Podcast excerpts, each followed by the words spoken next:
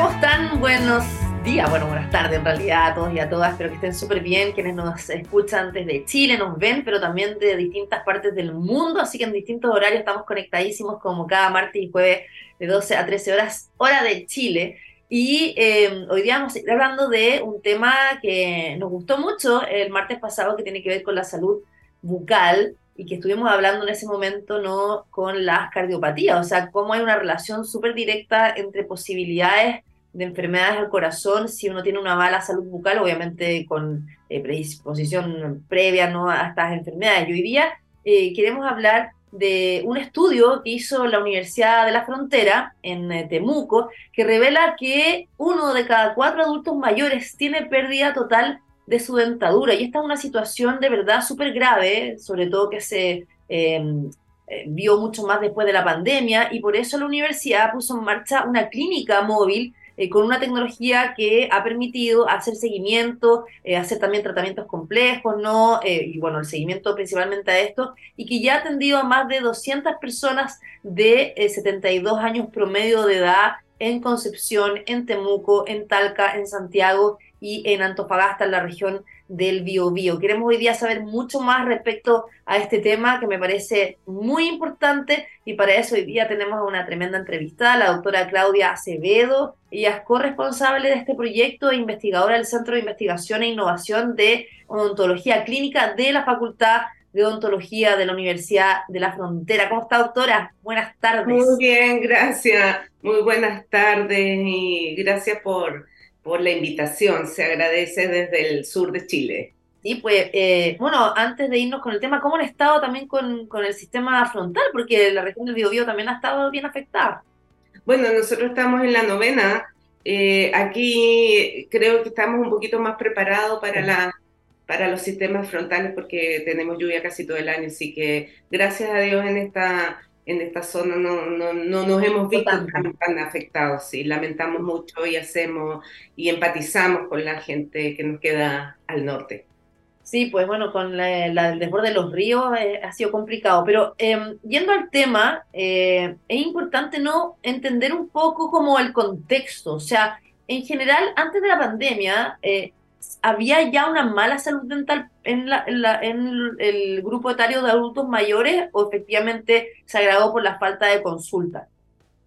Mira, eh, en realidad eh, los estudios eh, que, están antes de la pandemia señalan que sí, también hay una mala salud bucal y percepción de la salud bucal de las personas. Nosotros estamos trabajando, para poner en contexto, con personas mayores, mayores de 60 años, ya que es una población, digamos, que, tiene, que ha tenido poco acceso a, a la salud dental y se cogió y se decidió iniciar en tiempos de pandemia justamente porque el acceso a la atención odontológica, a la urgencia odontológica, estaba muy limitada en tiempos de pandemia.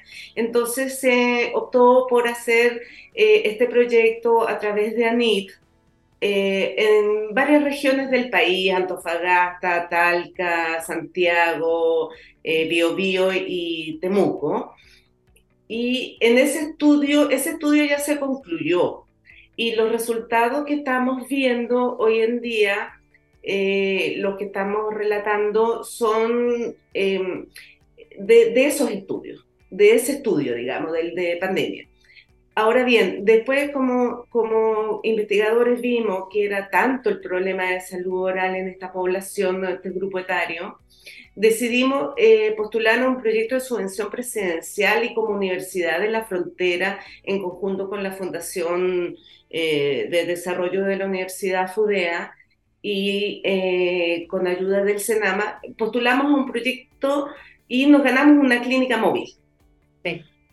Ya, y con esa clínica móvil eh, hemos estado recorriendo ahora la región y fíjate que mencionabas tú 200 pacientes, pero ya llevamos casi 480 pacientes atendidos. Claro, es que yo leí la información que fue ya hace un par de semanas cuando salió en la prensa y obviamente han seguido trabajando. Sí, no, hemos, hemos trabajado duro con la región, hemos estado en varias localidades, estuvimos en Maquehue, Freire, Temuco, eh, gente de Padre Las Casas, de Angol, de Los Sauces, Villarrica, Temuco, y tenemos todavía, se vamos a ir. Y eso lo hemos hecho con fondos de la Universidad de la Frontera que nos ha apoyado y los alcaldes de las regiones que también uno tiene que reconocer que ellos han aportado para mejorar la salud oral de, de esta población en sus regiones. Claro. Doctora, pero, pero han estado principalmente en, o sea, igual en la Araucanía y en, en Biobío, o sea, por lo que... Eh, eh en Biobío se estuvo, se estuvo con el proyecto ANIP.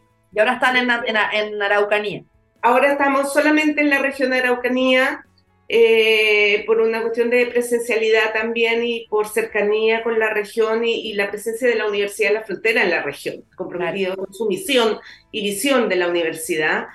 Y eh, los datos que nos arrojan aquí también no, no son muy distintos a lo que eh, arroja a nivel país. Igualmente, yo quiero hacer mención eh, al aspecto tecnológico que, no, que, que, que, nos mueve también, porque nosotros contamos con una teleplataforma de especialidades eh, geriátrico-odontológica, que es una plataforma súper innovadora, donde es como una ficha clínica, donde recogemos los datos del paciente. Eh, ¿Por qué te hago presente este? Porque gracias a esta plataforma nosotros también tenemos la posibilidad de hacer atención remota a distancia con especialistas, porque nosotros somos odontólogos generales que trabajamos con esta población, pero a veces hay patología, hay situaciones eh, clínicas que nos obligan a derivar a una persona de mayor especialidad y a través de la plataforma obtenemos la respuesta. Y, y además esta plataforma, fíjate lo interesante y lo motivador que es este proyecto o este programa a través de la plataforma que hace una atención eh, al paciente cercana, confiable, humana. ¿Y por qué te lo digo? Porque nosotros aquí en esta plataforma vemos al paciente en su integralidad, en un concepto holístico de lo que es la salud. No vamos solamente a la salud oral, sino que vamos también a lo que es cómo vive, cómo siente, cómo está.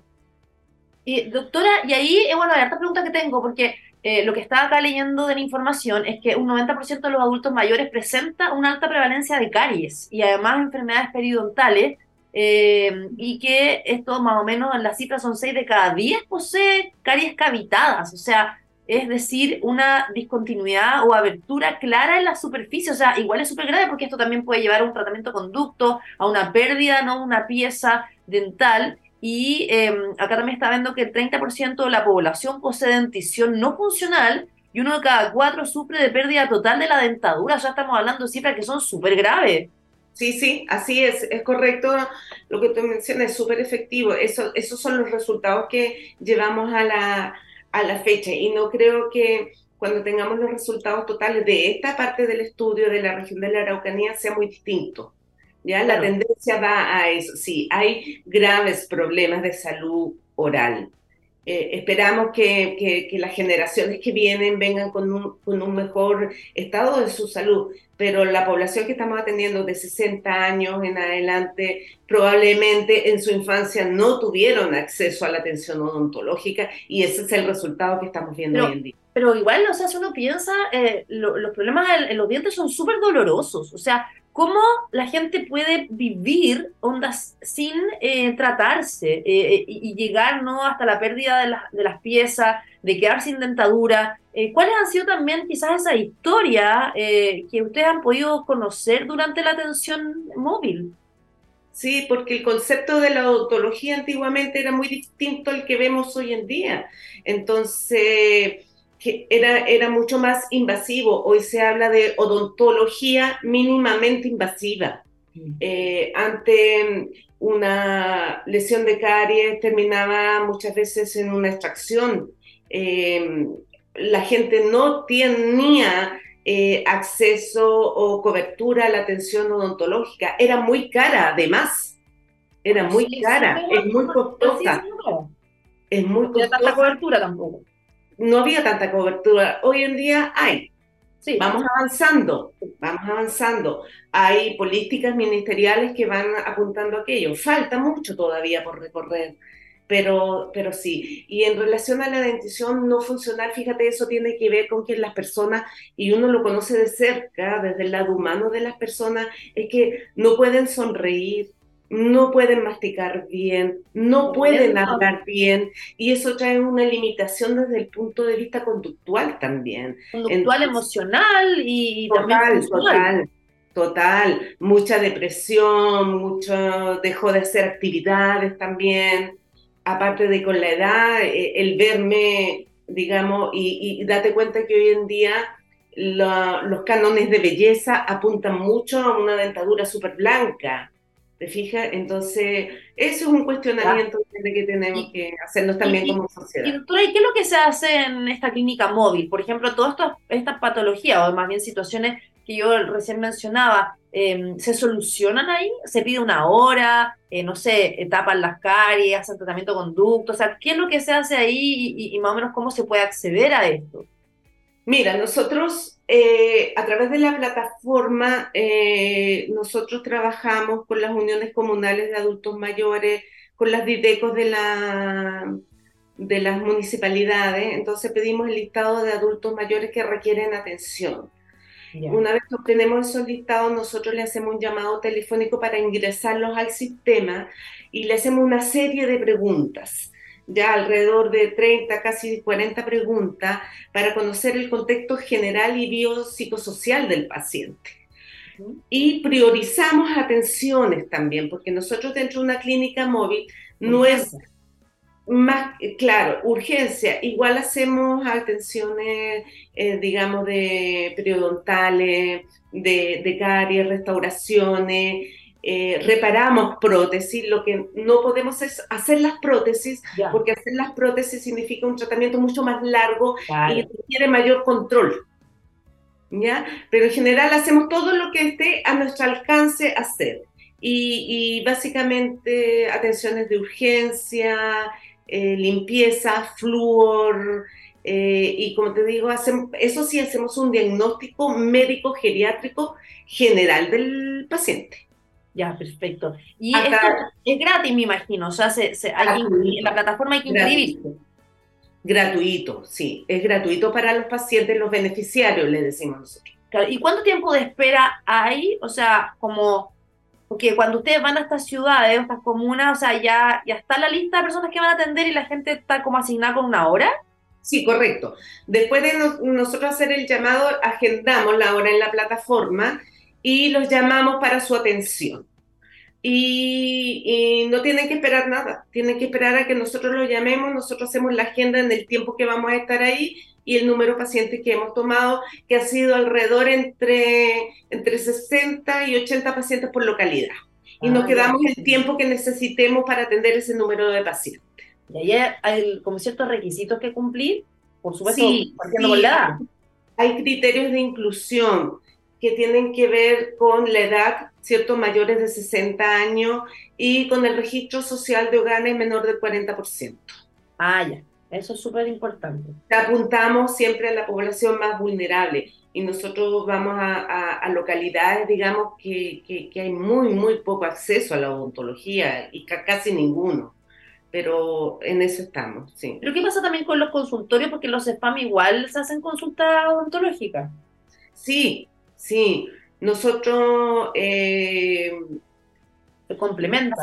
Es que la cobertura, es que, es que Es muy hay, lenta la consulta, se demora mucho tiempo en que te den una consulta para odontología en ese spam. sí, sí, porque, digamos, eh, hay, es un tema de oferta y demanda, es mucha la demanda y poco la, la oferta, o sea, en un consultorio, en un CEFAM, habrán cuatro, cinco, seis odontólogos y la población es, es- y, y ahí atienden la población en general y los programas ministeriales, que el GES de seis años, el GES de, de los eh, estudiantes de cuarto medio, las embarazadas, eh, el GES de los 60 años. entonces tienen un montón de otros programas que tienen que dar cobertura también, que son, digamos, ley. Claro. Doctora, estaba viendo también parte de la información que me pareció igual súper relevante, que un porcentaje importante de las lesiones orales potencialmente eh, pueden ser eh, malignas, ¿no? O también, ¿no? Eh, de cáncer oral y que efectivamente esto es súper clave como diagnosticarlo a tiempo. Lo otro que tenía relación con lo que hablamos el martes pasado sobre esta relación entre las enfermedades bucales y las cardiopatías, o sea, igual si uno no se atiende a tiempo puede derivar después en un problema mayor. Sí, sí, es efectivo.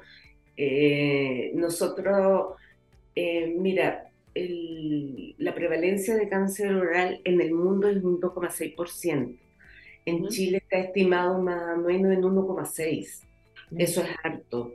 Entonces, nosotros, por ejemplo, de toda la población que hemos visto, hemos detectado lesiones eh, en, la cavidad oral, en, mucosas, ¿cierto? En tejido blando, porque la cavidad oral no solamente son los dientes. O sea, nosotros no solamente vemos los dientes, vemos todo el contexto de la cavidad oral y hemos encontrado alrededor más o menos del 20% de, de, lesiones que pudieran ser sospechas de, cáncer. Eso nosotros a través de la plataforma también tomamos fotos, hacemos el diagnóstico, eh, hacemos la descripción de la lesión y lo derivamos vía online a un patólogo. Y el patólogo en, en 10, 5, 10 días más o menos, nos da respuesta y nos indica qué hacer. Eh, a la fecha no hemos tenido, eh, digamos, una mayor derivación de alguna lesión que haya sido de mayor complejidad, pero se detectan. Ya. Doctora, y ahí también, em, un poco como, me imagino, de, esta radiografía que ustedes han ido sacando con la atención de los adultos mayores, también más allá de lo que pasaba en el pasado, ¿no? Actualmente eh, la falta de salud bucal se debe, por ejemplo, a la mala alimentación o a la mala higiene bucal. O sea, ¿cuáles son también, han visto las razones? Gente que de verdad no tiene una práctica de lavarse los dientes o que come mucho dulce. ¿A qué también se debe? ¿O qué, o, qué se puede mejorar para prevenir? Mira, em, la mala salud oral, digamos, tiene, es multifactorial, ¿ah? Es multifactorial eh, depende de, la alimentación, claramente. Si tú tienes una alimentación muy rica en carbohidratos y no te cepillas los dientes, ese carbohidrato eh, ayuda a provocar. Ahora, necesitamos un huésped susceptible, ¿cierto? Que, son los dientes. E, ese diente también de alguna forma si no está bien protegido a través de las fluoraciones, bueno, hoy en día las aguas están fluoradas, las pastas dentales tienen una mayor cantidad de flúor, entonces la incidencia en caries debería ser menor. Eh, pero sí, tiene que ver con la alimentación y yo diría desde mi punto de vista muy personal, ya, no lo he comprobado todavía, pero muy personal es la falta de cepillado. Mm, ¿Ya? Si nosotros nos cepillamos bien los dientes con la técnica adecuada, con el cepillo adecuado, eh, y las veces que consumimos alimento, probablemente la incidencia de caries sería menor. ¿Ya? Tiene mucho, mucho, mucho que ver. Por eso nosotros como odontólogos, digamos, hacemos harto hincapié en lo que es la educación oral. Y en la población que nosotros atendemos hacemos educación oral y cuidados de prótesis. Claro, lo que pasa es que imagínese la boca está llena de bacterias, o sea, eh, imagínense todo lo que pueden provocar, o sea, las caries, infecciones, etcétera. Entonces hay que cepillarse los dientes para poder eliminarla. Exactamente, y, y, también eso trae consigo, que tú lo mencionaste antes, la alta prevalencia que tienen las enfermedades periodontales. El periodonto es el tejido de sostén del diente. Entonces, si se falla, el diente se suelta y termina por, por caerse. Exactamente. Bueno, la gingivitis, todo eso, ¿no? Que son infecciones que también eh, eh, pueden provocar bastante daño. Doctora, para terminar, ¿qué, se viene ahora, no? O sea, ustedes van a seguir por la región de la Araucanía, pero ¿tienen planes como para ir después a otras comunas, a otras localidades? Eh, por ahora no, mira, por ahora nosotros estamos como en varios proyectos, y en varias, varias miradas. esto de la teleplataforma y el tipo de atención que nosotros hacemos, eh, donde integramos desde el punto de vista humano al paciente, nosotros nos demoramos como dos, dos horas y media en cada paciente. Sí, sí, tenemos unas conversaciones profundas con los pacientes, le hacemos encuestas, fíjate que de, de su estado cognitivo, su salud mental. Eh, entonces eso ayuda mucho a conocer al paciente desde su raíz, digamos, y, cómo abordar su problema también, porque abordar el problema de salud oral también depende de las expectativas que tenga el paciente. Y, y en ese plan tenemos ahora, estamos con la teleplataforma haciendo una aplicación telefónica. Ya. ¿Y ahí se puede la gente se puede inscribir a alguna página web o algo que nos pueda compartir? No, no, todavía no. La plataforma, la, la, aplicación está en, progreso. Todavía no está, se está probando, digamos. Ya se está validando, probando, porque todo esto tiene que ser validado científicamente, por así decirlo.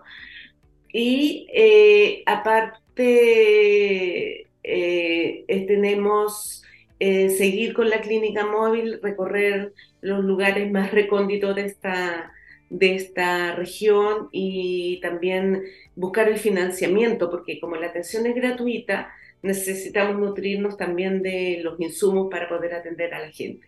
Como te digo, la universidad no, nos da el soporte logístico también, pero igual es un costo elevado.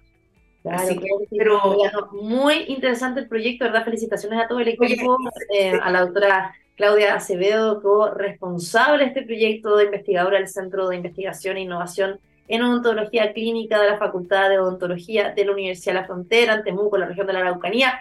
Que esté muy bien, doctora, cuídense mucho y felicitaciones, que sigan ayudando a más personas. Muchas gracias. Y nuestro eslogan es dejando sonrisas en el camino. Muy bueno. Chao, que esté bien. Chao. Beso, adiós. Muchas gracias. nos, vamos a la, música. A la vuelta vamos a estar con el doctor Álvaro Mardones, urgenciólogo de la clínica alemana, director del eh, segundo simposio de medicina prehospitalaria y también gestión de emergencias y desastres. Así que sigan con nosotros.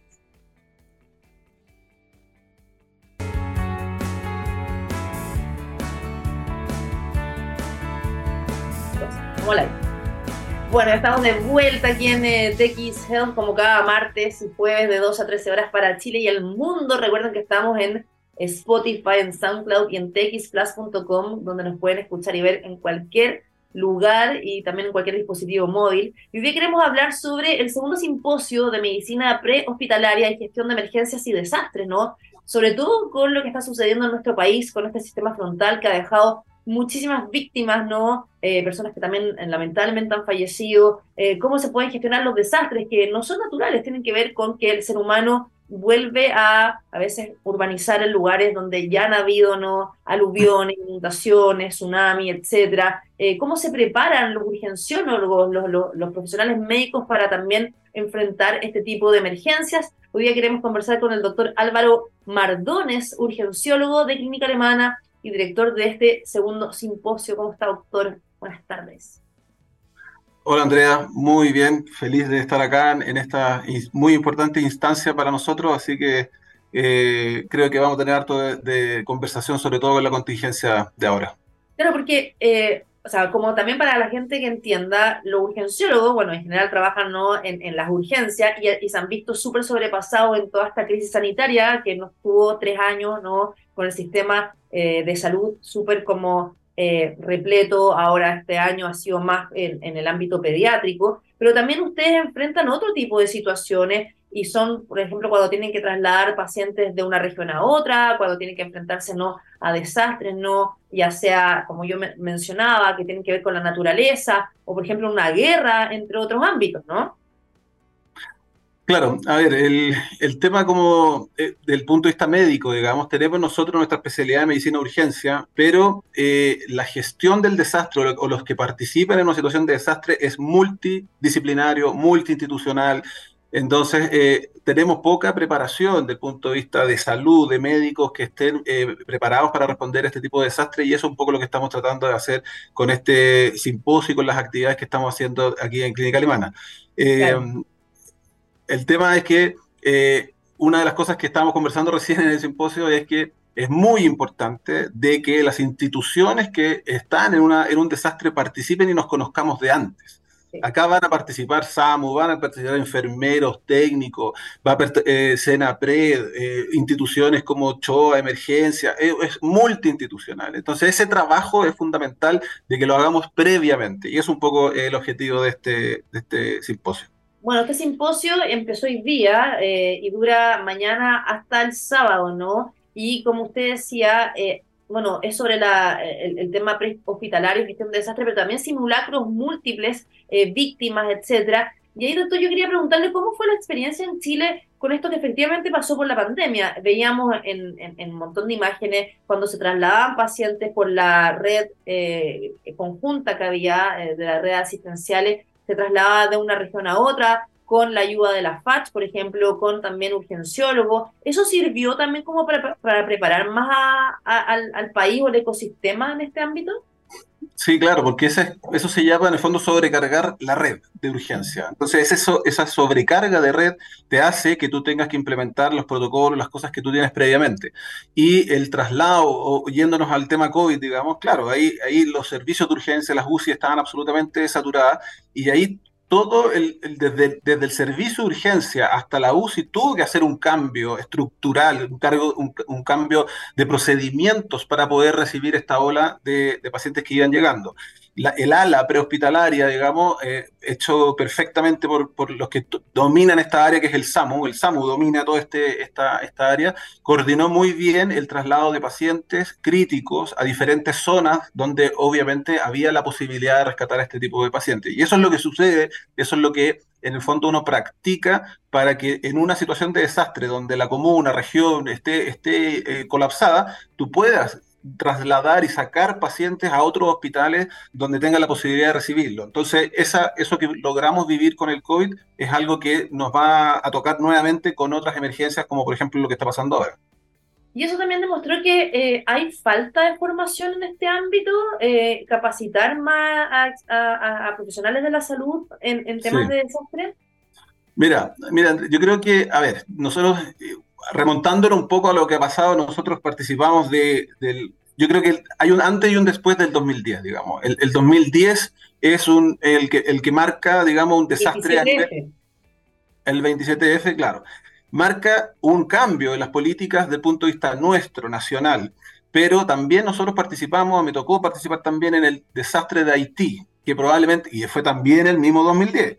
Entonces, para el 2010 todo lo que está relacionado con gestión de desastre a nivel nacional o a nivel eh, internacional cambia absolutamente. Ahí es un antes y un después. Entonces, eh, la organización después del 2010 es a nivel nacional eh, ha tenido un cambio gubernamental, el cambio que ustedes me imagino que conocen, el cambio de la ONEMIA Senapred, donde se le da más eh, eh, potencial a, esta institución, ha sido fundamental. Y esa comunicación que se ha hecho con las otras instituciones ha, logrado que finalmente probablemente estamos muchísimo, muchísimo más robustos en, en temas de gestión de desastre. Ahora, del punto de vista de, eh, de salud, de, de, la capacitación o los ejercicios, claro, ahí todavía estamos un poco al debe.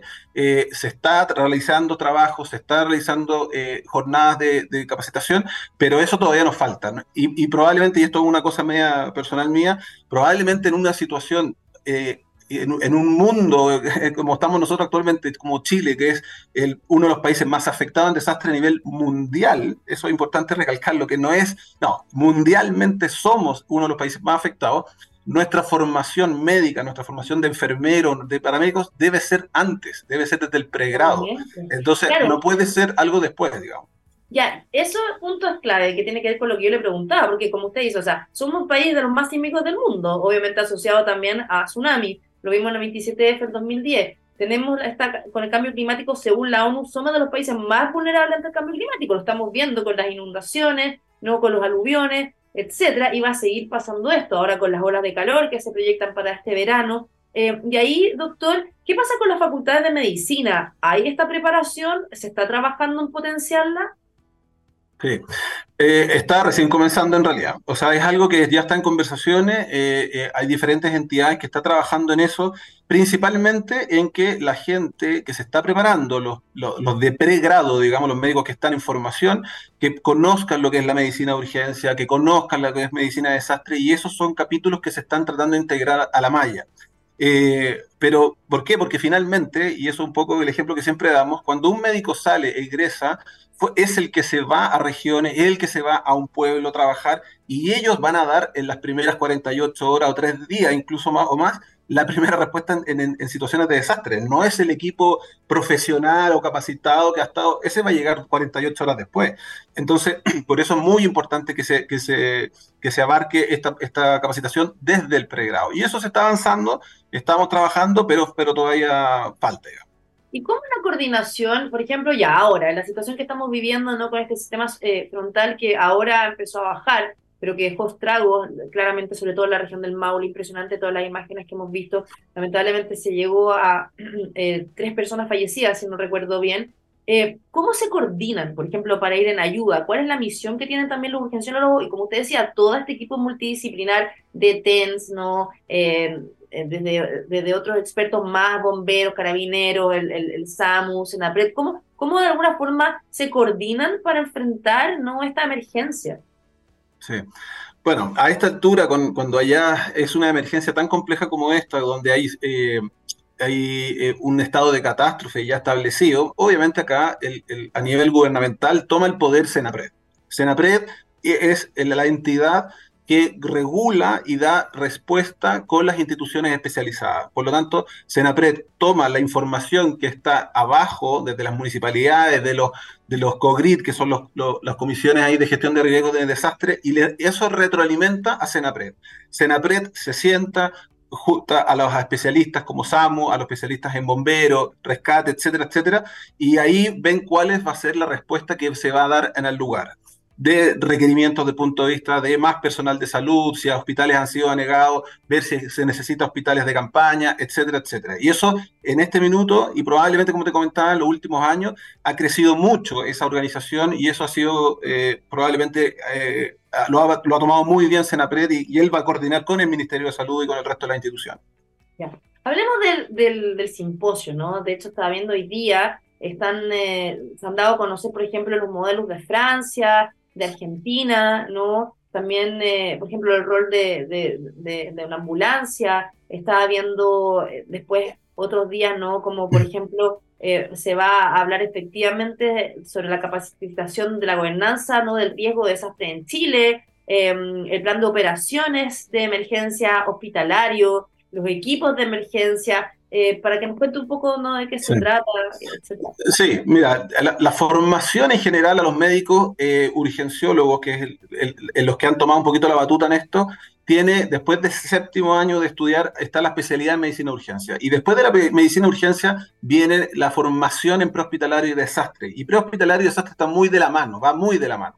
Eh, entonces, frente a eso, nosotros no tenemos acá la formación de, especialistas, pero tenemos estas cosas, tenemos diplomados, tenemos simposios que donde nos juntamos y este simposio, eh, la idea siempre fue tratar de juntar a los que están interviniendo, y ahí tú muy bien decías un poco las presentaciones que hay, las charlas, ver internamente cómo lo estamos haciendo o cómo lo hacemos y también conocer las realidades de afuera, digamos. Viene la gente, es muy interesante conocer lo local o lo regional, por ejemplo, lo que puede ser Argentina con una respuesta que está, eh, nos contaban ahí un poco las emergencias que tuvieron en el, cuando ganaron la, Copa del Mundo. es, es tan variable lo que puede pasar en situaciones de desastre que es muy interesante conocer las realidades de otros países.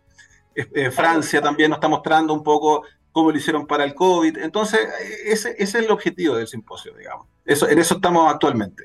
Bueno, de hecho, estaba también viendo unos temas súper interesantes que son mañana, que son los agentes químicos como armas de destrucción masiva, eh, nuevas amenazas y cómo enfrentarlas, ¿no? Con, con, todo, bueno, se puso un poco en boga con la película Oppenheimer, con la bomba atómica, pero obviamente eso ya está súper regulado también hospital militar, un modular de campaña, experiencias también de despliegue. Obviamente acá en Chile, menos mal que no hemos estado en guerra hace muchos años, pero la experiencia que hay entre Rusia ¿no? y Ucrania. Y por otra parte, que lo encuentro tremendo, es la identificación y manejo de los cadáveres también en desastre. O sea, todas estas personas ¿no? que, que a veces están desaparecidas y finalmente cómo identificarlas, sobre todo para darle tranquilidad a la familia. Claro, por eso, por, eso es tan apasionante. A mí me encanta esto, lo encuentro muy entretenido porque el prehospitalario es otro tipo de medicina. No es la medicina que uno hace en el servicio de urgencia, en el reanimador, con todas las, las, características que uno, que son propias, con la seguridad que uno tiene. Aquí tú en el prehospitalario te vas a mover y vas a estar en riesgo tú. Muchas veces tienes que manejar situaciones de ese tipo y, como dices tú, hay situaciones que pueden ser conflictos armados, pueden haber eh, atentado y que probablemente, eh, por un lado, nosotros nos hemos librado un poco de eso, de, de, eso, pero en general, eh, a nivel internacional, lo único que se ha visto es que esto ha ido en aumento. O sea, no estamos libres de que nos pase un atentado terrorista o un atentado con armas químicas, y eso es un poco la preparación que hay que tener previa, y eso es lo que estamos un poco también conversando. Pero, pero nos va, nos va, a pasar en algún minuto. Acá siempre dice, uno dice eh, eh, que en desastres todo puede pasar, digamos, en el fondo hay que prepararse para, para eso. Y un poco ahí va también el objetivo de lo que vamos a hacer el día sábado, que es el simulacro, que ahí también un poco lo, ¿De qué se trata eso? Bueno, ahí hay, varias alternativas, pero lo que vamos a hacer ahora es principalmente una de las cosas más frecuentes que nos puede pasar es el tema de los accidentes con múltiples víctimas. Eso es lo habitual, eso es lo más eh, frecuente que nos toca ver. Y, ahí lo que vamos a poner es un poco el, a presión el sistema. Vamos a poner un par de buses, autos, autos con fuego eh, y, y, por lo menos unas 40, 45 víctimas que van a estar en, este, en esta situación de este accidente y que va a empezar a llegar paulatinamente los organismos de emergencia. Entonces, ¿Lo de verdad a la calle?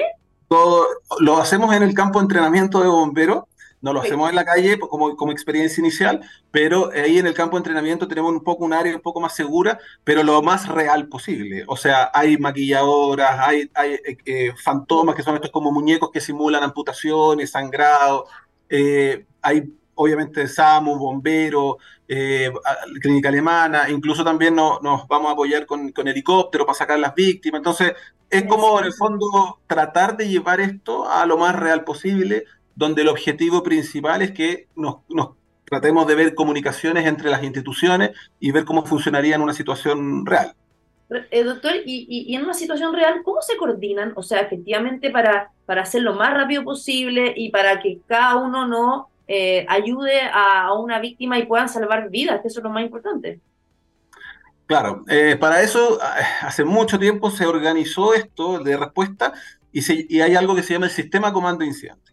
El sistema de comando de incidente es algo que viene de, de, los años 70, en el cual organiza y dice, vamos a poner a los encargados de cada área, encargado de bomberos, encargado de carabineros, encargado de SAMU, a la cabeza de esto y ellos organizan la respuesta. Ese, es lo fundamental. Y eso es un ejercicio que vamos a realizar del el puesto de comando incidente. Eso, eso, eso es lo clave, digamos. Ahí con eso uno puede, obviamente, empezar a ver los recursos que uno necesita para la emergencia, qué cosas solicitar, qué cosas, qué cosas buscar. Todo eso lo organizamos a través del sistema comando incidente. Esa es la forma de organizarse en eventos con múltiples víctimas o en eventos en desastre, y eso lo, lo hacemos diariamente, ¿eh? no es que sea una cosa que necesitemos 10, 12, 14 víctimas. Nosotros habitualmente, eh, por ejemplo, me ha tocado, yo también soy bombero, entonces también me nos ha tocado emergencias complejas como incendios, y uno va a organizar su puesto médico y va en, un sistema de comando de incidente, y va a ordenar lo que requiere, porque aquí el tema de las ambulancias, tú sabes que son un recurso muy escaso en, en la región metropolitana sobre todo.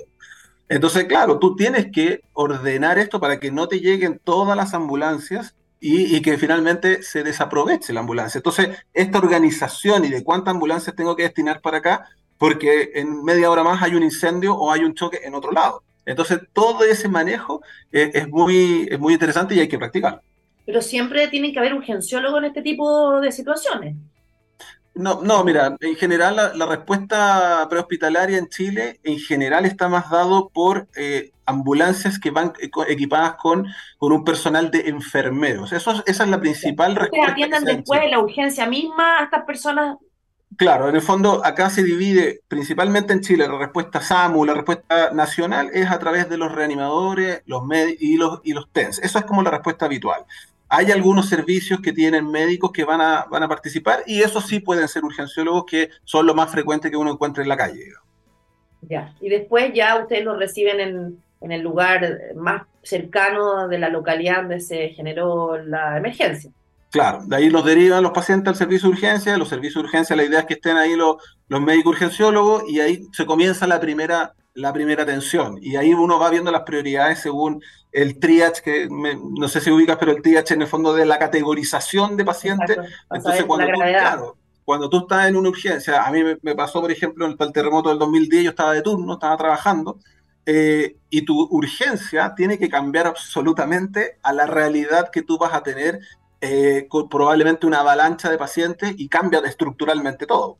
Totalmente. Doctor, ¿y cómo encuentra también la gobernanza el tema de desastre y emergencia acá en Chile? Eh, bueno, como usted decía, recién eh, ha mejorado con temas en APRED, pero por ejemplo, si comparamos con Estados Unidos, que tienen 911, ¿no? cosas que a lo mejor deberían mejorar o faltan.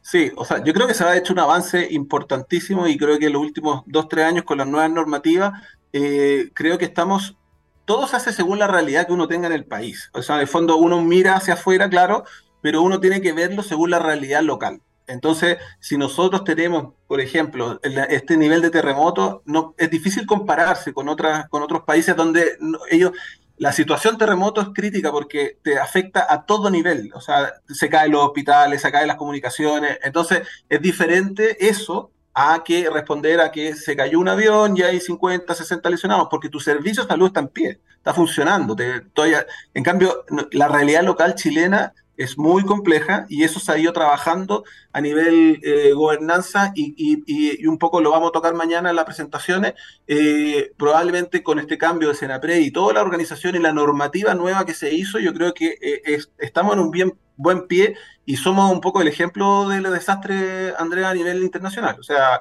a nivel internacional viene mucha gente a prepararse acá eh, y, no, y, tenemos alianzas también con países importantes como Japón, que, también trabajamos en conjunto. Y, muchos de acá, por ejemplo, bomberos, personal de salud, va a Japón y ve la realidad de Japón y gente de Japón viene para acá. Es una, un, ejemplo, digamos.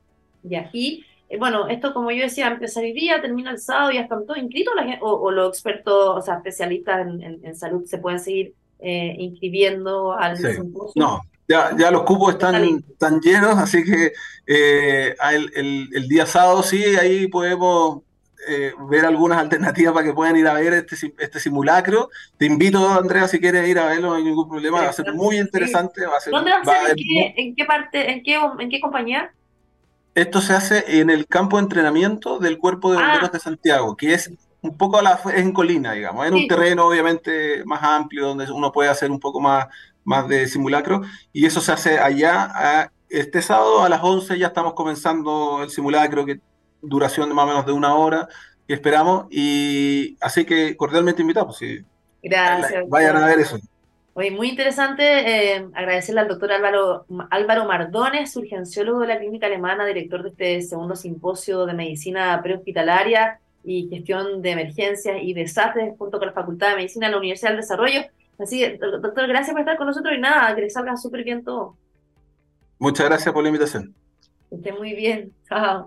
Bueno, después de esta interesante entrevista nos tenemos que despedir. Ya son las 12.58 minutos. Sigan con la mejor programación de TX Plus. Pueden ver nuevamente esta entrevista en Spotify, en SoundCloud y en txplus.com. Y el martes a las 12 en TX Health para hablar de salud nos reencontramos. Que tengan un lindo eh, fin de día, de semana y nada, cuídense mucho. Chao.